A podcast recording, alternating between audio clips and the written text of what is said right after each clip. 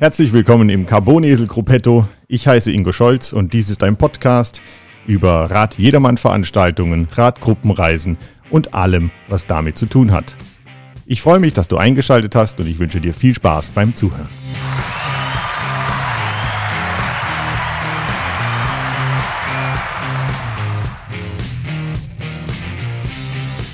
Ja, im heutigen Gespräch unterhalte ich mich mit Franz Törl, dem Obmann des Langlauf- und Radsportclub Lienzer Dolomiten.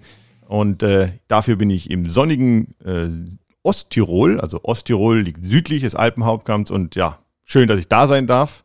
Ja, herzlich willkommen in Osttirol. Ja, danke.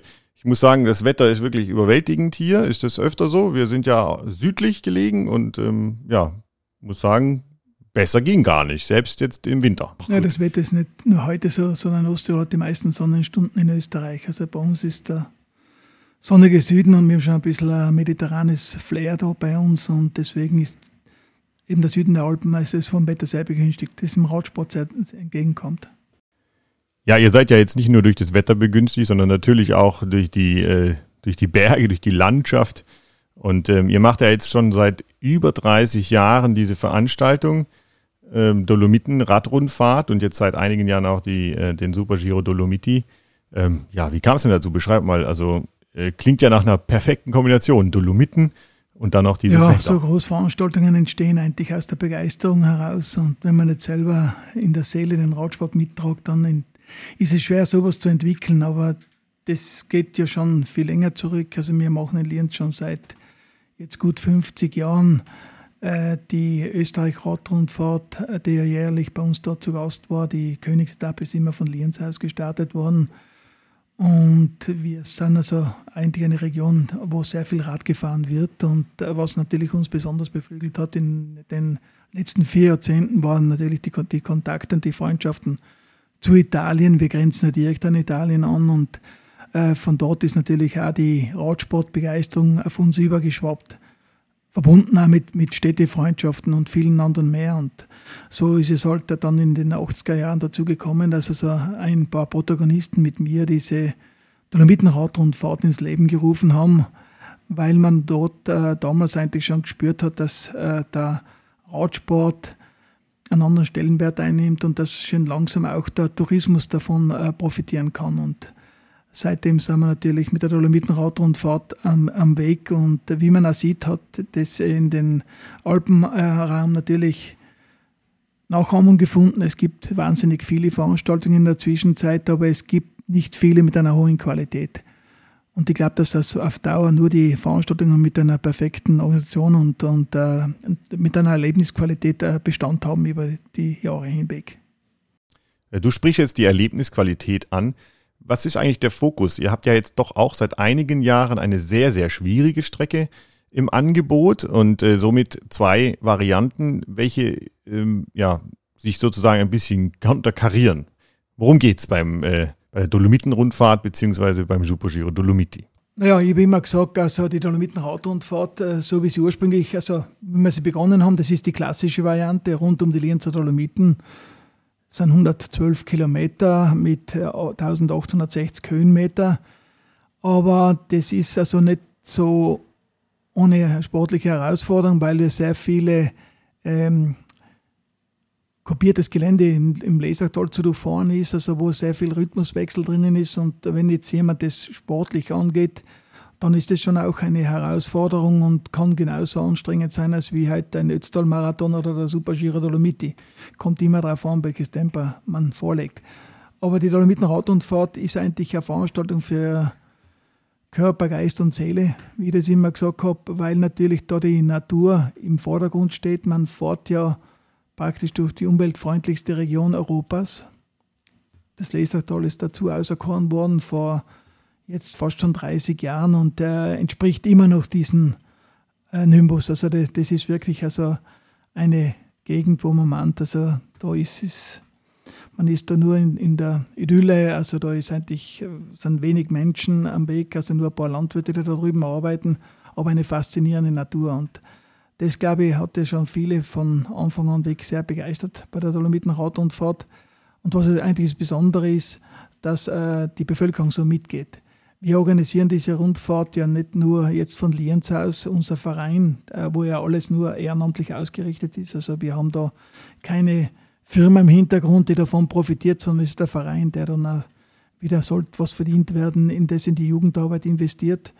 Und so geht es rund um die Lienzer Dolomiten. Wir haben da 20 Vereine mit eingebunden in die Organisation, die ja alle mit Begeisterung mitarbeiten. Und das gibt natürlich dann auch ein Stimmungsbild für die Teilnehmer. Wenn zum Beispiel in jedem Ort eine Musikkapelle aufspielt oder wenn da tausende Kinder auf der Strecke sind und äh, mit Fahnen und Winken und, und, und uh, vor Begeisterung halt schreien. Das, das ist, glaube ich, ganz ein besonderes Erlebnis, das wir zu bieten haben, neben der sportlichen Herausforderung. Und das kann jeder angehen, wie er will, die Dolomiten Rad und Fahrt. Also viele legen es halt darauf an, dass es ein schöner Ausflug ist um die wildromantischen Lienzer Dolomiten. Jetzt habt ihr aber doch vor ein paar Jahren diese äh, Super Giro Dolomiti Strecke eingeführt. Also der sportliche Aspekt ist hier sicherlich im Vordergrund. Ähm, würdest du sagen, da hat sich doch auch was verändert? Also von dieser eigentlichen RTF hin zu eher auch einem Rennen. Das Niveau allein, ähm, für, um das man haben muss für so eine Strecke, ist doch hoch, ne? Ja, die Dolomiten Haut und Fahrt ist seinerzeit äh, gegründet worden als Touristikfahrt.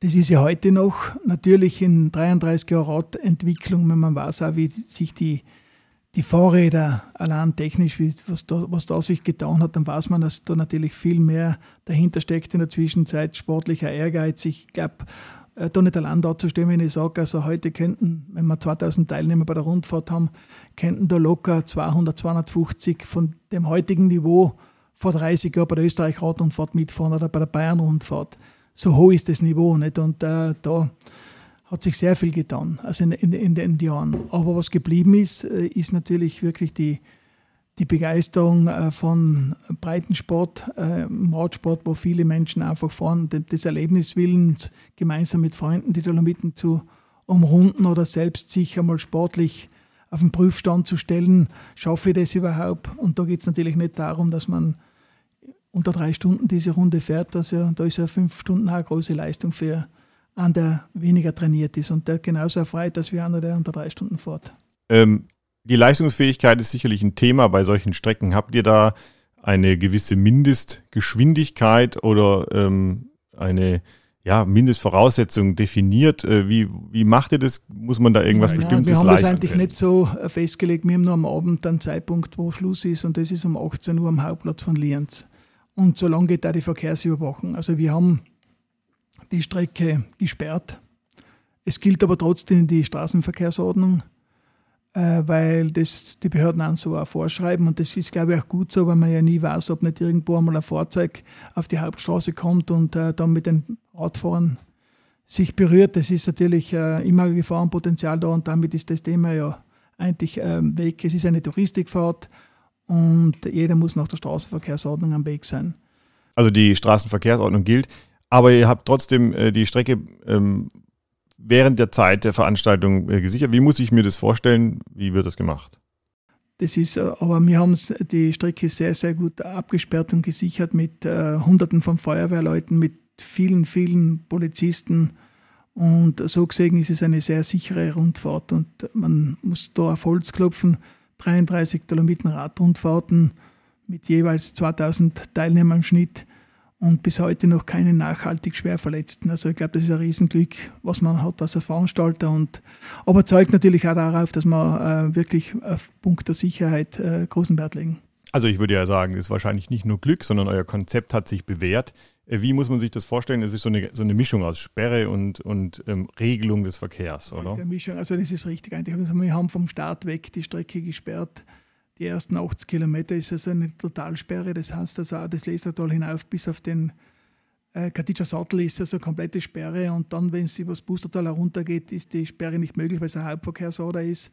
Aber dort auch äh, sehr gut abgesichert. Und äh, aus dem Grund natürlich muss man immer wieder darauf hinweisen, dass also die Straßenverkehrsordnung zu beachten ist. Das müssen die Teilnehmer natürlich uns auch bestätigen, dass sie davon Kenntnis haben, weil man ja weiß, wie das in der letzten Zeit sich mit den Haftungsfragen für die Veranstalter entwickelt hat und da muss man sehr sorgsam sein.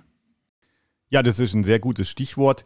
Ähm, Straßenverkehrsordnungsgemäß. Ich habe jetzt irgendwie gehört, in Österreich ist das ein bisschen anders als bei uns. Was bedeutet das? Was muss mein Fahrrad erfüllen, dass ich dann teilnehmen darf? Ich glaube nicht so viel. Also ich glaube, das wird sich nicht unterscheiden, sondern äh, Bremsen muss es drauf haben und, und, und ansonsten, ich glaube, da ist, da ist ähm, noch nie eine Kontrolle in der Richtung gemacht worden. Also das glaube ich, das muss äh, straßenverkehrstüchtig sein im Sinne der Straßenverkehrsordnung, so wie es aufgestellt ist. Und das sind die Rennräder ja alle. Und äh, Licht muss ja keines drauf sein, weil sie ja alle bei Tageslicht ja im Ziel ankommen und in der Früh bei Licht aufbrechen. Also das ist nicht so das Problem.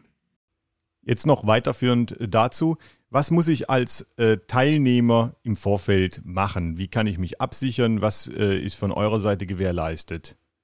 Naja, der Veranstalter ist natürlich versichert äh, auf Schäden, die auf sein Tun zurückzuführen sind. Also wenn irgendein Funktionär oder Absperrposten einen Fehler macht und jemand kommt dadurch zu Schaden, ist das natürlich durch unsere Versicherung gedeckt. Aber wenn heute ein Teilnehmer auf der Strecke aufgrund überhöhter Geschwindigkeit oder ähm, verschiedenen anderen Unachtsamkeiten zu Sturz kommt und zu Schaden kommt, dann ist natürlich er selbst dafür verantwortlich und äh, wir nicht dafür haftbar. Nicht? Also das heißt, es ist ja überhaupt jeder Radsportler, der solche äh, Veranstaltungen besucht, äh, gut beraten, wenn er sich selber sportlich, also unfallversichert. Ich glaube, das sollte jeder haben, weil es einfach nicht vorhersehbar ist, was also alles so geschehen kann, wenn man noch, noch so vorsichtig am Weg ist. Das ist natürlich die Seite des Fahrers, ganz gut, wenn man da versichert ist. Das muss man auch, wenn man selber fährt, sollte man das eigentlich sein. Und äh, wie ist es mit den Ra Fahrrädern? Habt ihr da Support? Wie, äh, was passiert, wenn ich auf der Strecke meinen Schaden erleide und äh, ja, wie wird mir da geholfen? Gute Frage. Wir haben natürlich rund um die Lienzer Dolomiten äh, Labestationen aufgebaut. Das sind allein Zähne.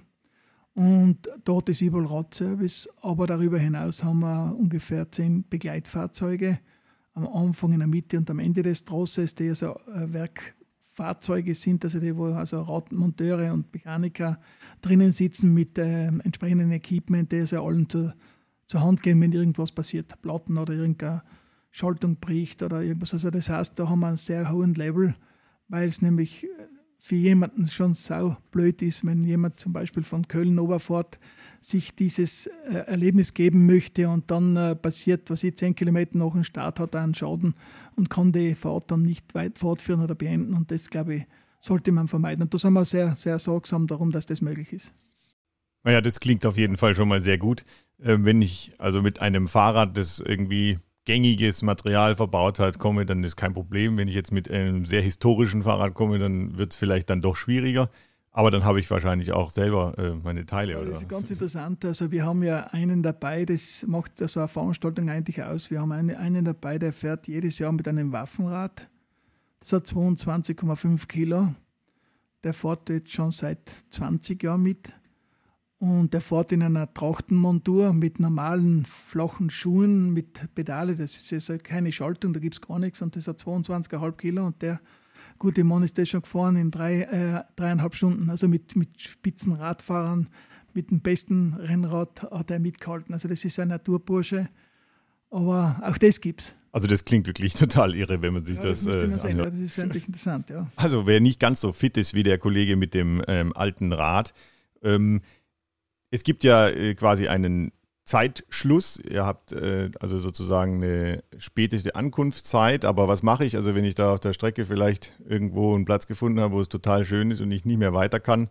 Ähm, was passiert, wenn ich also aus dem Zeitlimit falle? Naja, wir haben also praktisch die Verpflegestation, die Schlussverpflegestation äh, ist ja offen, theoretisch bis 10 Uhr am Abend, also, weil die Leute ja dort länger verweilen, wenn es noch an so einem äh, schönen Veranstaltungstag und ein tolles Erlebnis da sitzen die Leute gerne. Also, aber wer also in der Früh da wegfährt und auf Nacht um 18 Uhr nicht da ist, äh, der muss halt dann mit dem Besenwagen die letzten Kilometer in Angriff nehmen. Also auch dafür ist gesagt, dass niemand auf der Strecke bleibt. Und, aber das ist leicht schaffbar für jemanden, der fast gar nicht trainiert ist. Also das, glaube ich, sollte schon sein. Und am Abend natürlich ist, glaube ich, nicht mehr empfehlenswert, mit dem Rad unterwegs zu sein. Dann. Okay, also um das nochmal äh, zu differenzieren, Wem würdest du empfehlen, die Dolomiten-Rundfahrt zu machen und welcher Fahrer sollte vielleicht doch lieber den Super Giro Dolomiti in Angriff nehmen? Ähm, kann man da sagen, okay, da gibt es die und die? Ja, also man, man kann den Top-Fahrern natürlich auch die Dolomiten-Radrundfahrt empfehlen, weil äh, die also auch technisch und äh, vom Streckenprofil her sehr viel abverlangt. Äh, und gleichzeitig natürlich ein wunderschönes Erlebnis bietet. Aber das ist natürlich dann Ansichtssache. Man hat ja gesehen, wie der Trend hingeht, also immer länger, immer schwieriger.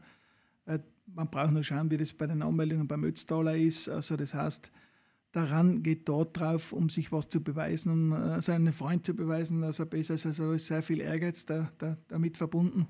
Und wenn man dann sagt, man fährt über 5000 Höhenmeter am Tag, was beim Supergiro der Fall ist, nicht? Äh, dann sollte man eigentlich schon einmal mindestens aus meiner Sicht mindestens 3.000 bis 5.000 Kilometer in den Beinen haben, um äh, der Sache Herr zu sein, weil es macht ja keinen Spaß, wenn man nach dem zweiten, dritten Pass schon leer ist und dann sich mühselig ähm, ins Ziel kämpfen muss über Stunden und das wird ja dann immer länger, nicht mehr umso schwächer, dass man halt dann unterwegs ist. Und das, glaube ich, macht keinen Sinn und macht auch keinen Spaß. Aber auf jeden Fall für ganz ambitionierte Marathonfahrer ist natürlich die, der Super Giro Dolomiti ein tolles Angebot. Man muss auch wissen, dass die Strecke von Lienz, äh, von Monte Zoncolan führt. Da haben wir von Lienz aus schon zweimal in Giro d'Italia gestartet und mit Ziel am Zoncolan. Also uns verbindet da ja auf dieser Strecke mehr als nur jetzt diese Touristikfahrt. Wir haben ja mit Italien eine sehr enge Verbindung und äh, auch mit dem italienischen Radsport. Und das ist, glaube ich, schon eine Besonderheit, auf diesen Berg da ähm, zu kommen bei, von Lienz aus und dann wieder nach Lienz zurück. Nicht? Äh, wie ist das? Kann man eigentlich auf der Strecke dann umentscheiden, wenn ich sage, okay, hm, die große Strecke traue ich mir dann vielleicht doch nicht zu und wechsle lieber auf die kleine? Das ist theoretisch möglich. Also das kann aber nur bis Kötschach machen, also dort, wo dann die Abzweigung geht ins Lesachtal. Da kann ich sagen, okay, ich fahre jetzt übers Lasertal nach Hause und du nimm den Blöckenpass, der nach Italien führt, nicht in Angriff. Also das ist natürlich möglich, klar. Hm, okay. Aber das passiert eigentlich nie.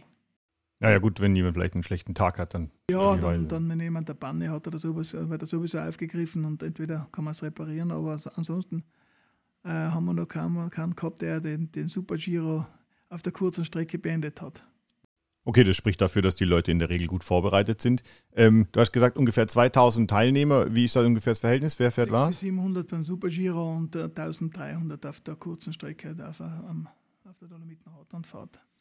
Gut, jetzt haben wir ja leider dieses Jahr, beziehungsweise schon seit äh, mittlerweile über einem Jahr, eine Ausnahmesituation. Wie ist die Perspektive? Die Veranstaltung wird stattfinden. Welche Maßnahmen werden wahrscheinlich ähm, getroffen werden? Welche Einschränkungen werdet ihr vielleicht in Kauf nehmen müssen? Was hat der Teilnehmer zu erwarten, wenn er dann zu euch kommt? Es hängt natürlich in erster Linie jetzt einmal alles ab, wie sich die Pandemie in der nächsten Zeit entwickelt. Ich gehe natürlich davon aus, dass wir äh, wieder eine Normalität der halbwegs haben, also am 13. Juni, wo die Veranstaltung ja dann äh, zur Austragung gelangen wird. Und äh, wenn das der Fall ist, dann ist das, glaube ich, kein Problem, eben auch Covid-bedingt, welche Verordnungen dann auch immer gelten. Aber es muss natürlich äh, eine halbwegs Normalität sein, das alles zu erfüllen. Wir haben natürlich äh, auch dahingehend schon sehr viele Vorkehrungen. Das heißt, wir haben ja auch seit Jahren schon die Möglichkeit des Einzelstarts für jeden. Das heißt, das würde man dann natürlich forcieren, damit er in den äh, Bulkstart, also im ersten Block, im ersten Go, nur also sportlich ambitionierte Fahrer ähm, drinnen stehen und das natürlich auf große Fläche verteilt und dann also ab einem gewissen Zeitpunkt nur mal mit Einzelstart die Leute loslässt. Das, da kriegt, hat ja jeder seine Zeit. Aber damit entflechtet man das Feld und das gemeinsame Anstehen im Startbereich wird auch damit unterbunden. Ich glaube, das ist einmal der erste Faktor, der äh, für Covid äh, gerecht würde. Und dann haben wir natürlich bei den Labestationen auch Selbstbedienung äh, das ist dann auch kein Problem, dass da jemand mit irgendjemand zusammenkommt. Also auch da könnte man dafür vorsorgen.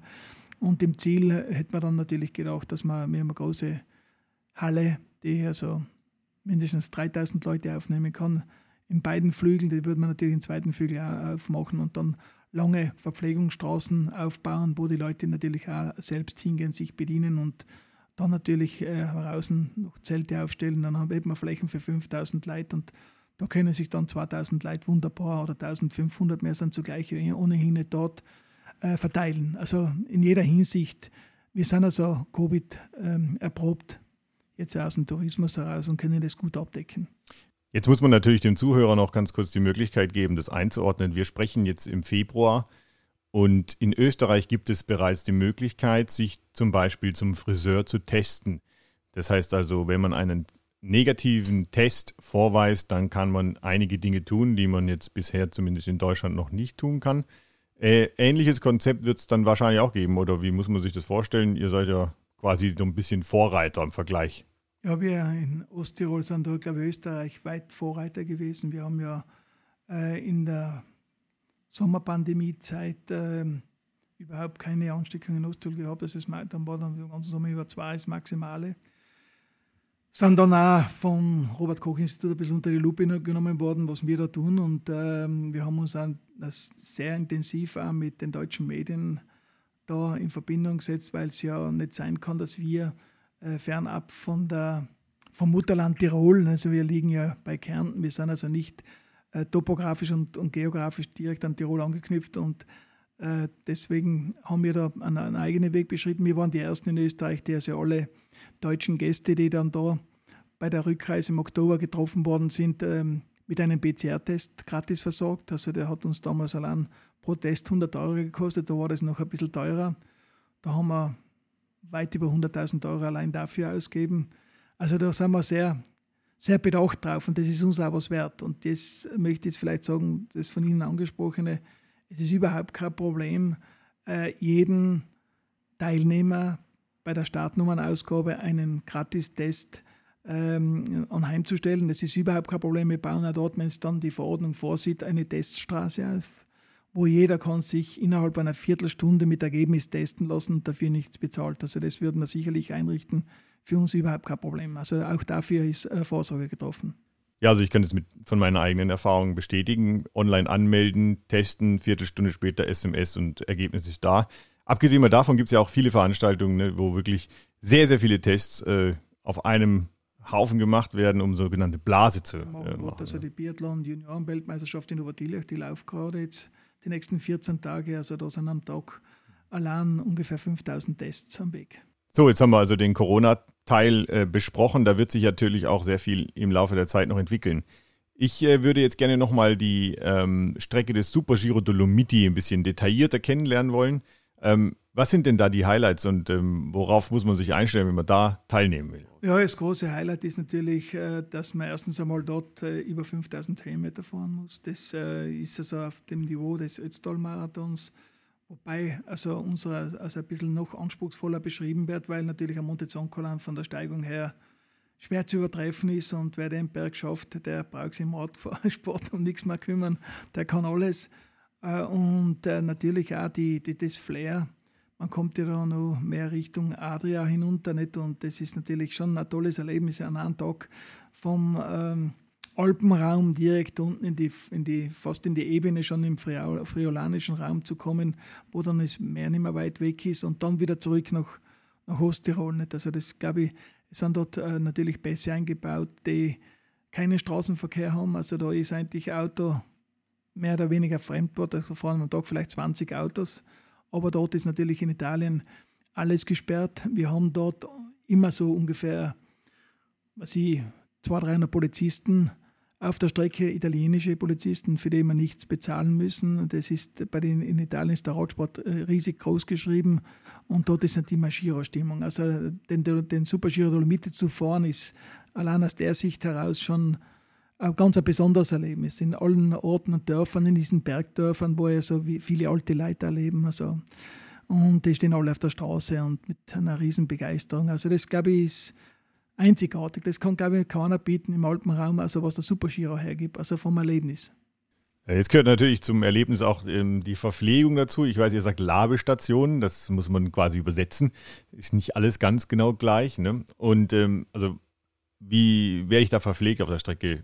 Bekomme ich genug und ähm, wie oft? Ja, das ist ein wichtiges Thema, sehr wichtig. Also man muss das natürlich ähm, auch nach den körperlichen Anforderungen richten der, der Teilnehmer. Das heißt, also am Anfang muss bald einmal schon was haben für flüssige Verpflegung da sein. Ähm, isotonische Getränke sollten gleich einmal, also was ich, 15 Kilometer nach dem Start zur Verfügung stehen. Sollte jemand zu wenig mitnehmen, trinken, ist dort gerade am Anfang der der Fahrt eine ganz wichtige Sache, damit man nicht äh, übersäuert. Aber wir haben die, die Labestationen alle so aufgebaut, dass wir natürlich ähm, in der Mitte anfangen mit schwerer Verpflegung, also mit festeren Brennstoffen für die Teilnehmer. Und äh, das geht natürlich gegen Ende der Veranstaltung wird es immer intensiver. Also dann haben wir natürlich auch die Gels und viele andere Dinge, natürlich alles kostenlos für die Teilnehmer, damit sie natürlich genügend Energie zuführen können, wenn es also am Ende der, des Rennens oder dieser Rundfahrt eng wird, also dass die Leute dann leer sind. Und also wir haben da sehr viel äh, Labestationen und Möglichkeiten der gute Verpflegung, also sehr gut abgestimmt auf das Bedürfnis der Radfahrer. Also das klingt tatsächlich auch so, dass wirklich jeder was findet, selbst Veganer gibt es heute ja auch immer mehr. Und ähm, ja, also es ist auch moderne Verpflegung, ja, nicht jetzt wie früher quasi ne, nur noch weiß nicht, Wurstbrot oder solche Sachen. Überhaupt, also wir haben so wenig, wenig Wurstwaren, also das, wir haben das sehr stark auf das aufgebaut, dass natürlich äh, Obst, Früchte, dann was ich, Traubenzucker, alles, was die Leute halt dann auch brauchen äh, und leicht aufnehmen können. Also da ist also natürlich, dann gibt es Käse und Wurst auch für die Hartgesottenen, die, die einen, einen richtigen Brennstoff brauchen, aber für Vegane und äh, Dings ist also voll gesorgt. Also wir haben da alles, was, was das Herz nur begehrt. So, jetzt haben wir ja über Verpflegung, die Strecken und die ganze Veranstaltung schon gesprochen. Jetzt wollen wir ein bisschen den äh, Veranstalter kennenlernen. Ihr seid eigentlich nicht nur ein Radsportclub, sondern was macht ihr noch? Also ihr seid ein Verein, aber ihr habt verschiedene Bereiche, in denen ihr tätig seid. Also unser Verein ist der, der heißt also Langlauf- und Radsportclub Lienzer Dolomiten, kommt eigentlich ursprünglich aus dem Langlaufsport. Wir haben also den Dolomitenlauf, der schon 50 Jahre alt ist, also das macht auch unser Verein. Äh, wir haben also die Sektion Radfahren, was schon der Name des Vereins sagt, und die Sektion Langlaufen, wobei wir im Langlaufen sehr engagiert sind und in Österreich immer wieder junge Leute hin bis zum Kader, zum österreichischen Skiverband dorthin bringen. Und äh, wir machen das natürlich alle ehrenamtlich. Also bei uns ist das alles auf Freiwilligkeit aufgebaut und auf Kameradschaft. Wir sind eine Familie und das gibt es merkwürdig. Es gibt also seit 10, 20 Jahren keinen Streit unter uns. Also jeder weiß, was seine Aufgabe ist und, und erfüllt die besten nach bestem Wissen und Gewissen. Und wir haben also ein schönes Vereinshaus gebaut und ein gemeinsames Zuhause damit. Und äh, also es macht schon Spaß, äh, in den Verein den Vorsitz zu haben, weil es ist eine große Familie, die sehr, sehr stark zusammenhaltet. Und, und vor allem das äh, spüren auch die Teilnehmer. Wir haben also ein, ein tolles Netzwerk, wenn wir jetzt sagen, Dolomitenradrundfahrt rund um die Lienzer Dolomiten. Jede Feuerwehr von jedem Ort, jeder, jede Musikkapelle, jeder Sportverein ist da involviert, bekommt natürlich einen kleinen Obolus für die Vereinskasse. Und am Ende gibt es eine große gemeinsame Feier. Und äh, so gesehen ist es nicht nur jetzt äh, die sportliche Komponente oder die Veranstaltung, sondern es bringt uns über das ganze Jahr mit der Bevölkerung rund um die Dolomiten äh, näher zusammen und äh, da, da, entsteht eine, eine, tolle Freundschaft. Und die, die ist schon seit 33 Jahren. Jetzt muss ich doch nochmal äh, zurückkommen zur Veranstaltung. Ihr macht ja noch viel drum herum. Ja? Was, was, was wird denn da eigentlich alles drum, um die eigentliche Radfahrt drumherum angeboten? Ja, wir haben also ähm, am Samstag das Kinderrennen am Lienzer Hauptplatz. Das ist immer ein Riesenspektakel, wo es natürlich ähm, so eine hunderte von Mütter und Väter dort mit ihren Kleinen und da gibt es natürlich Tränen und Freudenschreie, alles zugleich. Also da ist ein riesen Ehrgeiz, da fahren die Kinder ab drei Jahren und bis, bis zwölf und das ist also eine tolle Stimmung, die da entsteht. Äh, was für uns auch wichtig ist, sind natürlich die heimischen Kinder und Familien überwiegend, die da teilnehmen und das trägt natürlich auch ein bisschen zum Image oder zum, zum Wertigkeitsgefühl für diese Veranstaltung bei. Das ist, glaube ich, ganz wichtig, dass die Veranstaltung, eine Großveranstaltung von innen aus auch getragen wird, weil nur so kann man was Großes entwickeln. Also ist ganz, äh, ganz fantastisch. Und dann haben wir natürlich am Abend äh, Kaiserschmarrn-Party in der Dolomitenhalle und äh, am nächsten Tag. Also es, es, wird sehr, sehr viel geboten und dann haben wir natürlich Radshows und äh, musikalische Unterhaltung und äh, viele Dinge, die also das äh, Radfahrerherz erfreuen können. Also unter normalen Umständen ein richtiges Volksfest. Das kann man sagen. Also ein Volksfest um die Dolomiten und natürlich auch in der Dolomitenstadt Lienz äh, ist es zu verspüren, dass da sich alles um den Radsport bzw. um die Unterhaltung unserer Gäste aus nah und fern dreht und das leben wir, glaube ich, relativ gut.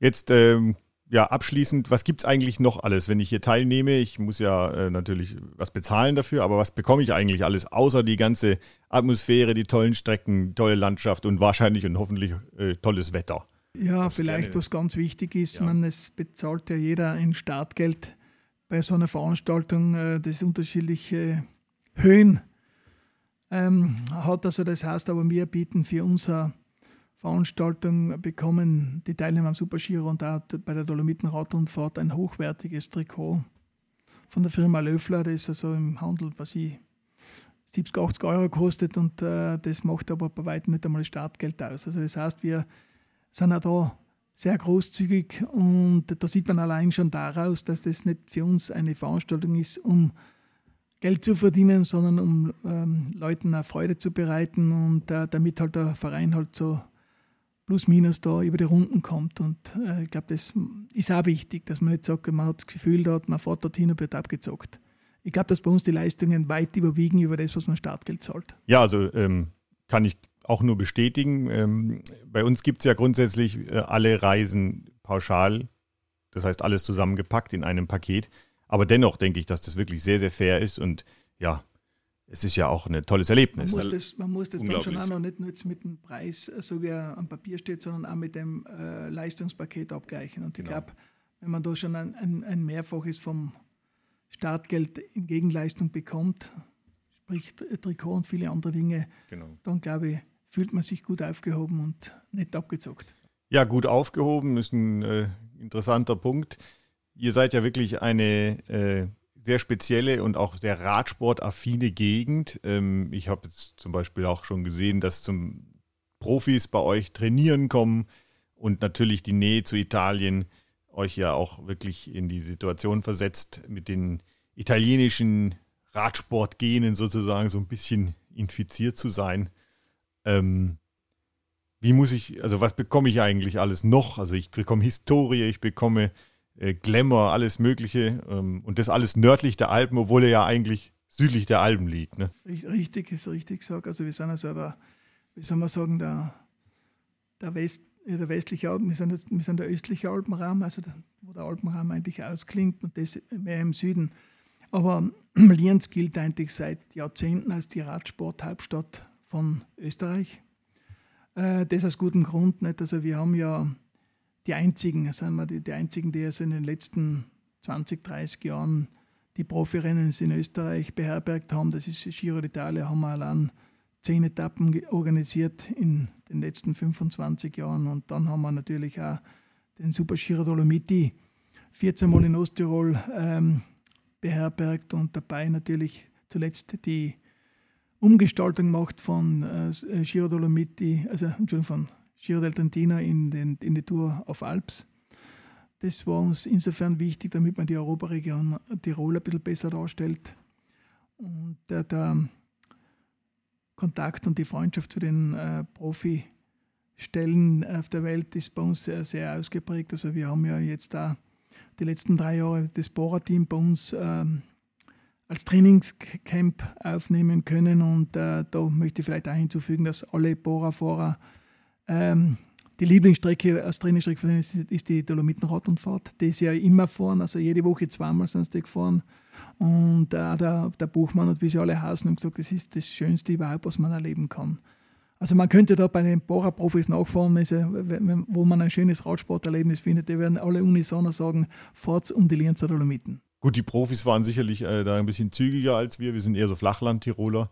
Aber ich denke, gerade unter Erlebnisaspekten äh, ist das schon wirklich eine sehr, sehr außergewöhnliche äh, Strecke. Ja. Absolut. Also das ist wirklich, wie ich schon gesagt habe, für Körper, Geist und Seele was Besonderes. Ja, ich muss sagen, bei mir wächst die Vorfreude umso mehr.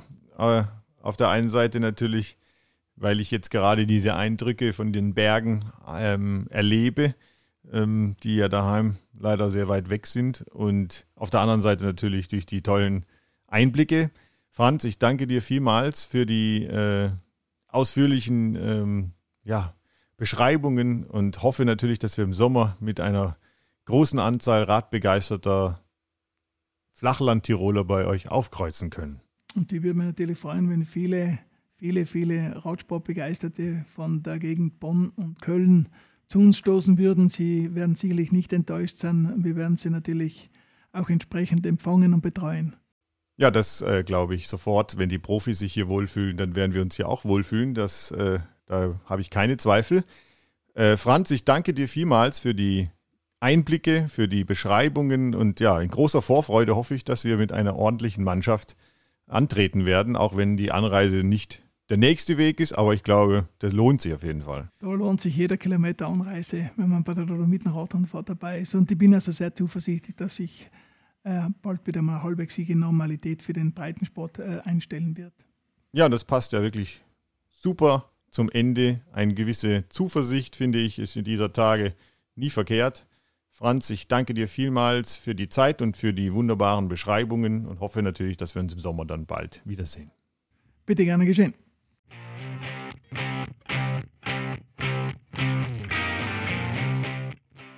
Das war die erste Fahrt im Carbon-Esel Gruppetto, präsentiert von Green Cycling Tours, dem Radreiseveranstalter mit der extra Portion Windschatten. Heute im Gruppetto war für euch Franz Törl vom Langlauf- und Radsportclub Wienzer Dolomiten, den Ausrichtern der Dolomiten-Rundfahrt schon seit über 33 Jahren und des Super Giro Dolomiti jetzt auch schon seit sieben Jahren. Und ja, wer dort mal hin möchte, Green Cycling Tours bietet euch an. Am 9. Juni geht es los für sechs Tage ins wunderschöne Osttirol wir werden dort an dieser Veranstaltung teilnehmen. Jeder kann sich die Strecke aussuchen, die er gerne fahren möchte und diese ja, atemberaubende Landschaft kennenlernen und ganz sicher auch lieben lernen. Ich hoffe, wir sehen uns sehr bald. Vielen Dank fürs Zuhören. Bucht, lasst euch die Vorfreude nicht nehmen. Vorfreude ist die schönste Freude. Wer früher bucht hat, also mehr Vorfreude, dementsprechend mehr Freude und ja, Freude können wir heutzutage ja auch sehr gut gebrauchen. Bleibt gesund, macht es gut. Bis bald. Tschüss, ciao. Euer Ingo.